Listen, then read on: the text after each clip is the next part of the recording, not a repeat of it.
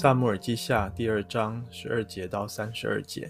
尼尔的儿子亚尼尔和扫罗的儿子伊施波设的仆人从马哈念出来往基遍去。西鲁雅的儿子约押和大卫的仆人也出来，在基遍池旁与他们相遇。一对坐在池的这边，一对坐在池的那边。亚尼尔对约押说：“让年轻人起来，在我们面前较量一下吧。”约押说：“让他们起来吧。”他们就起来，点了人数过来。属扫罗儿子伊施波设的有便雅悯人十二名，大卫的仆人也有十二名。每人抓住对方的头，用刀刺对方的肋旁，一同扑倒。所以那地叫做西利甲哈素林，就在基变。那日战况激烈，亚尼尔和以色列人败在大卫的仆人面前。在那里有洗鲁雅的三个儿子约押、亚比筛、亚撒黑。亚撒黑的脚快如野地里的羚羊。亚撒黑追赶亚尼尔，直追赶他不偏左右。亚尼尔回头说：“亚撒黑是你吗？”他说：“是我。”亚尼尔对他说：“你转左或转右，去抓一个年轻人，剥去他的战衣吧。”亚撒黑却不肯转开，而不追赶他。亚尼尔又对亚撒黑说：“转开，不要再追我了。我何必把你击杀在地上呢？我若杀了你，怎么有脸见你哥哥约押呢？”亚撒黑仍不肯转开，押尼尔就用回马枪刺入他的肚腹，甚至枪从背后穿出，亚撒黑就扑倒在那里，当场死了。众人赶到亚撒黑扑倒而死的地方，就都站住。约押和亚比筛追赶押尼尔，日落的时候，他们到了通往基遍旷野的路旁，基亚对面的亚玛山。便雅悯人聚集在押尼尔后面，成为一队，站在一座山顶上。押尼珥呼叫约押说：“刀剑岂可永远吞噬呢？你岂不知结局必是痛苦的吗？你要等到何时才叫百姓回去，不追赶他们的弟兄呢？”约押说：“我指着永生的上帝起誓，你若没有这么说，百姓就必继续追赶弟兄，直到早晨。”于是约押吹角，众百姓就站住，不再追赶以色列人，也不再打仗了。押尼尔和他的人整夜行过亚拉巴，他们过了约旦河，走过毕伦，到了马哈念。约押追赶押尼尔回来，聚集众百姓。大卫的仆人中缺少了十九个人和亚撒黑，但大卫的仆人杀了押尼尔的人，便雅悯人三百六十名。他们把亚撒黑送到伯利恒，暂葬在他父亲的坟墓里。约押和他的人走了一整夜，天亮的时候，他们才到希伯伦。弟兄姐妹早安！今天我们看到这个接续第二章前面的经文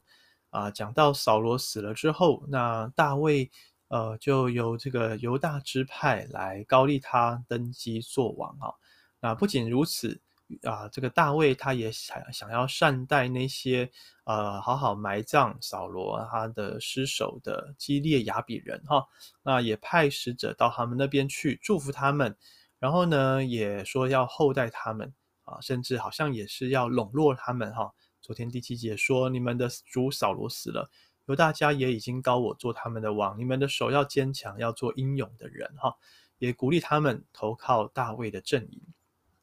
而但我们也看到扫罗他有一个儿子叫做伊施波设，而这个元帅押尼尔就辅佐他做王哈。所以虽然扫罗死了。啊、呃，约拿单死了，呃，最有可能继承王位的这位王子约拿单也死了。但是，呃，大卫这个正式的受膏者哈、官方所官方认可的，就大卫啊、呃，这个上帝亲自所膏立的，但是却没有好像立刻就受到所有十二支派的啊、呃、欢迎啊，甚至是被他们拥戴为王啊。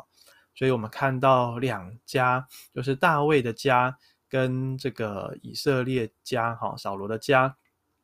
他们都各自做王哈。那昨天经文讲到，伊斯波设只有做王两年，大卫却在希伯伦做犹大家的王，共七年六个月哈。那么今天十二节到最后三十二节，其实就在描述这个过程，这两方势力，这两个家族如何的势力的消长哈。那么透过。他们私下的啊，两方的军队元帅带领他们的战士在私下的一些较劲啊，不是全面性的战争，而是私下的较劲。那么看出呃，这个大卫啊，他的王位越来越被上帝给坚固起来哈。那么 我们看到啊，这个他们在较劲的时候，在一个池旁，然后彼此的相遇哈。那么他们就说：“让年轻人起来，在我们面前较量一下吧。”哈，这个年轻人，呃，希伯来文呢，二这个字，它不只是作为年轻人哈，在军事的用语里面，指的应该是他们的战士、他们的军人啊，让他们呃各派出十二名来啊，好像来比赛啊。这个较量指的指的是说一种比赛啊，不管是运动或者是军事上面的较劲哈。那么这个原本是一种比赛，结果到最后却演变成为杀戮，啊，一对一出来，然后拿刀刺向对方，啊，一同扑倒，哇！然后看到这个这个场面真的是蛮蛮惨烈的，哈。呃，我前一阵子看 Netflix 有一个啊节目，实境节目叫做《体能之巅》，哈，那就是制作团队哇，他们花了好像很多年的时间制作，然后召集了在。呃，各个领域的最顶尖的运动选手、格斗选手、呃，健身人员哈，这健身员哈，这些比赛的，他们的体能、他们的身材都是最顶尖、最好的。然后他们设计许许多多的项目，让他们出来比赛。而其中呢，第二个阶段的一个关卡就是他们要一对一出来挑选对手，然后要去抢一颗大球，哈。抢一颗球，那么啊、在时间内，在三分钟之内，谁最后球在谁手上，谁就赢哈。所以那个场地，其中一个就是一样，中间有一个水池，哇，他们就双方就在那里摔跤，把对方压制在地哈，让自己最后可以啊、赢得比赛，就很像这样子的场场景。但是这样子的场景最后却变成一种呃血腥的杀戮哈。抓住对方的头，刀刺向对方啊！我看原文这里讲的不只是这样子，还写说他们抓住对方的头，然后这个有发出呼喊啊、喊叫声音哈。那么刺进去，刺到对方的身体里面去的时候，同样也是有这种呼叫，有这种喊叫的声音哈。所以你就知道那个不是无声的战战杀戮哈，那是非常的激烈的。那总之呢，这样子的一个战争哈，其实我们看到最后的三十，呃，三十节到三十一节那里描述，双方势力看似好像不分上下，但其实大卫家啊只损失了十二名，当然他们损失了一名大将，就是亚撒黑哈，但是对方呢，呃，这个伊施波设这边啊，押尼珥所带领的军人，并雅米人却。呃，损失了，折损了三百六十名的军人哈，对方更加的惨烈。所以呢，第三章第一节啊，明天的经文才讲到，呃，扫罗家和大卫家征战许久，大卫家日渐强盛，扫罗家却日渐衰落哈。其实这整段经文就是这一节作为总结啊，但是我们今天看到的是这个内容详尽的描述。当然，过程中还有另外一个插曲，就是亚撒黑他继续的追赶。押尼尔，结果这个押尼尔也不是省油灯哈，他就一个枪往后一插一刺啊，就把亚撒黑给刺死了。原本他是不想要杀亚撒黑的，但是亚撒黑呢就是不放过他，所以呢他只好啊把他给解决掉哈。那到最后呢，这个这场战争是怎么样呃落幕的？是因为啊约押本来也带领他的百姓，因为他弟弟被杀了哈。他当然不放过这个押尼尔，继续的追赶啊！但是押尼尔就说：“啊、呃，这个刀剑啊，我们这样相冤冤相报何时了？哈，那么我们都是彼此都是弟兄，所以呢，就不要再互相的追杀了哈。那么约押听到这句话，他才啊、阻止百姓，阻止犹大人啊继续的追赶以色列人哈，他们才停止打仗，然后他们就。走了整个晚上，啊，到白天，把这个亚撒黑带到耶路撒冷，啊，对不起，带到伯利恒，好，然后葬在他父亲的坟墓里，然后才回到希伯伦。天亮的时候才回到希伯伦，哈，哇，他们打仗已经够累了，哈，那么还特别去把亚撒黑埋葬，然后呢，才回到希伯伦去见大卫，哈，不晓得这些过程大卫知不知道，或者说这些是大卫允许的嘛，哈。我们不晓得，但是我们从呃圣经作者的描述里头，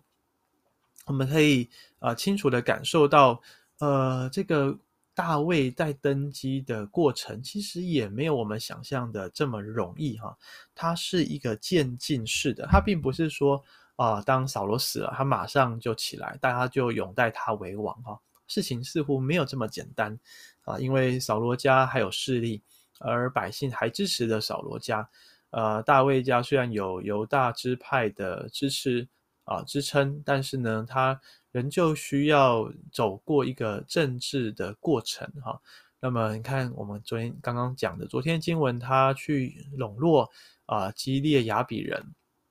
那么呃，在明天继继续第三章的经文哈，也讲到这个亚尼尔后来就投靠大卫哈。所以，他政治的这个运作是需要一段的时间哈。但然而，我们从上帝视角来看啊，大卫确实是在上帝的带领当中啊，一步一步的啊，他上帝对他的心意啊，慢慢的实现啊，慢慢实现。那么，今天我们刚刚说到的亚撒黑的事件，也是一个伏笔，因为后来呢，虽然押尼珥要投靠大卫，大卫也欢迎他。但是约押却把他给私下啊，把他给杀了啊，设下一个局哈，然后把他给给灭口啊，所以我们看到呃，政治的角力真的是非常不容易。呃，作为这个大卫作为君王，他想要善待每一个人，他想要笼络每一个人，但是他的手下这个约押却啊、呃、做法上面却跟他不一样，但是他又好像必须要依靠这一名大将作为他的元帅啊，帮助他去打仗啊、出入等等的，哇！所以我们看见啊，大卫的做王的这件事情，这个他的人生真是很坎坷啊。他如果呢继续的在旷野牧羊。呃，似乎容易得多，对不对？哈，他好像也不用去淌这些浑水，他也不用去处理人跟人之间的这些斗争，哈啊、这些政治的角力啊，这些复杂的事情啊。我最近也在想啊，当我在啊、面对现在家里面的事情哦，我在想，如果呢，我就只是不去神学院 念书，继续在教会全职侍奉啊，会不会容易一些？哈。那么我干嘛还搞得这么的复杂，这么麻烦？同时要念书，呃，但是周末还是我的职分没有没有卸下来，我还是传道人，要要牧养弟兄姐妹，尽可能的要传讲神的话语啊。但是我的家庭也很需要我。当我在蜡烛山头烧的时候，我真的也会想这样的事情哈。啊，我想大卫应该心中常常会这样子的纳闷。啊、究竟上帝要带给他的祝是祝福，还是更多的痛苦啊？然后我最近我也在思考这件事情的时候，我我搞不清楚为什么上帝不要让我一次学好一件事情就好，而是要让这么多的复杂的事情，这么多的挑战接踵而至。但是我也呃祷告的时候，好像呃慢慢的去体会上帝的心意。其实人生本来就没有一个好像预备好了才去迎接挑战的时刻，常常都是挑战临到的时候，就更加的啊、逼逼迫我们，迫使我们学习谦卑，来到上帝的面前，每一天每一天都要依靠主的恩典而走过哈。现在也是如此，我没有办法计划我什么时候有办有可以念书。我只能够仰望啊，每一天每一天有哪一些牧者弟兄姐妹可以来帮助我们，还有家人哈，来照顾宣乐啊，让我有时间可以念书。但是就算我有时间，有时候体力心力或者被一些事情给烦扰，好像也没有办法很专心的念书啊。真的每一天我都在学习，来到上帝的面前向他祷告，来询问他的心意，来求告他。弟兄姐妹，不晓得这是不是也是你的光景哦？我们或许都像大卫一样，我们想要一步登天，我们想要呃事情就是很顺利的呃向上帝的应许成就，但是这不是上帝做事的方法，因为上帝在塑造我们生命的过程，就是要使我们、呃，他允许我们去经历这些的。呃，困难经历这一这一切不容易的事情，靠着我们不能够去解决、去面对的。但是，当我们仰望他的时候，我们却发现上帝有他做事的方式，我们就会更加的谦卑，更加的懂得敬畏他。愿我们今天都透过这段的经文啊，知道我们的人生是复杂的，我们人生许多时候会发生我们不愿意的事情，意外、灾祸，呃，都有可能临到。但是我们怎么样相信依靠主到底啊，这个就考验我们对主的信心。而我们对上帝的信心，有可能在这些 难处临到的时候，我们就选择抛弃了，我们选择放弃依靠信靠主了。然而，一旦我们愿意紧紧的抓住主的衣角，我们愿意跟随他到底，相信我们的信心会被火给炼尽。我们经过考验之后，啊、对上帝的那个信靠是更加的真实的，不是只停留在啊、这个。主日讲到的信息里面，不是只停留在我们所读的经文里面，而是生命的道就真实的运行在我们的每一件啊，每一个生活的经验啊，每一个事件里面，还有我们生活的每一个层面啊，愿上帝施恩祝福带领我们，阿门。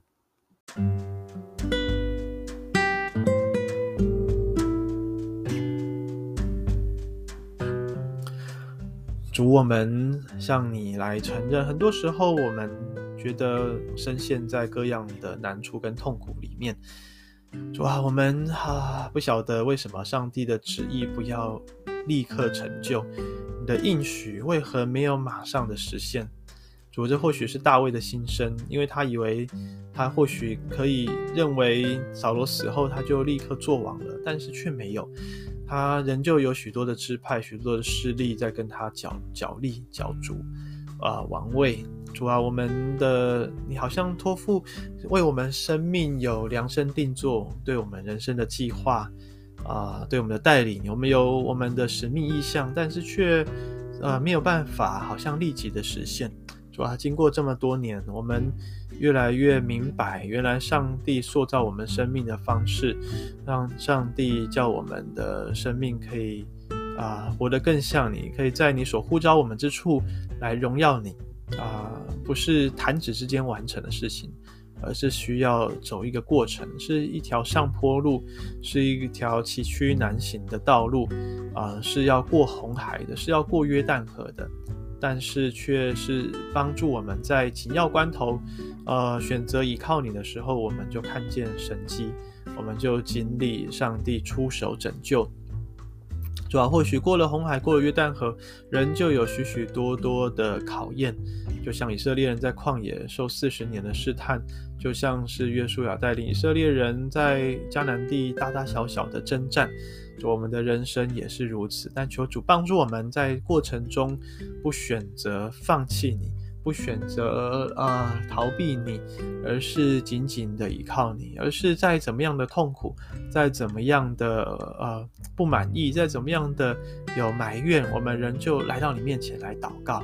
求主帮助孩子，帮助每一位弟兄姐妹，让我们的信仰是真实的，经过这一切的呃熬炼淬炼。使我们更加的像耶稣基督，像主你的爱子，让我们的生命可以活出主的光彩来啊！让我们在这个熬炼痛苦的过程中，也思想耶稣基督为我们所经历的一切，他却为我们在十架上胜过了死亡，胜过了罪恶啊，赐给我们新的生命。因此，今天我们可以继续仰望主的恩典。来啊，度过每一个挑战。谢谢主垂听我们祷告，奉耶稣基督的名，阿门。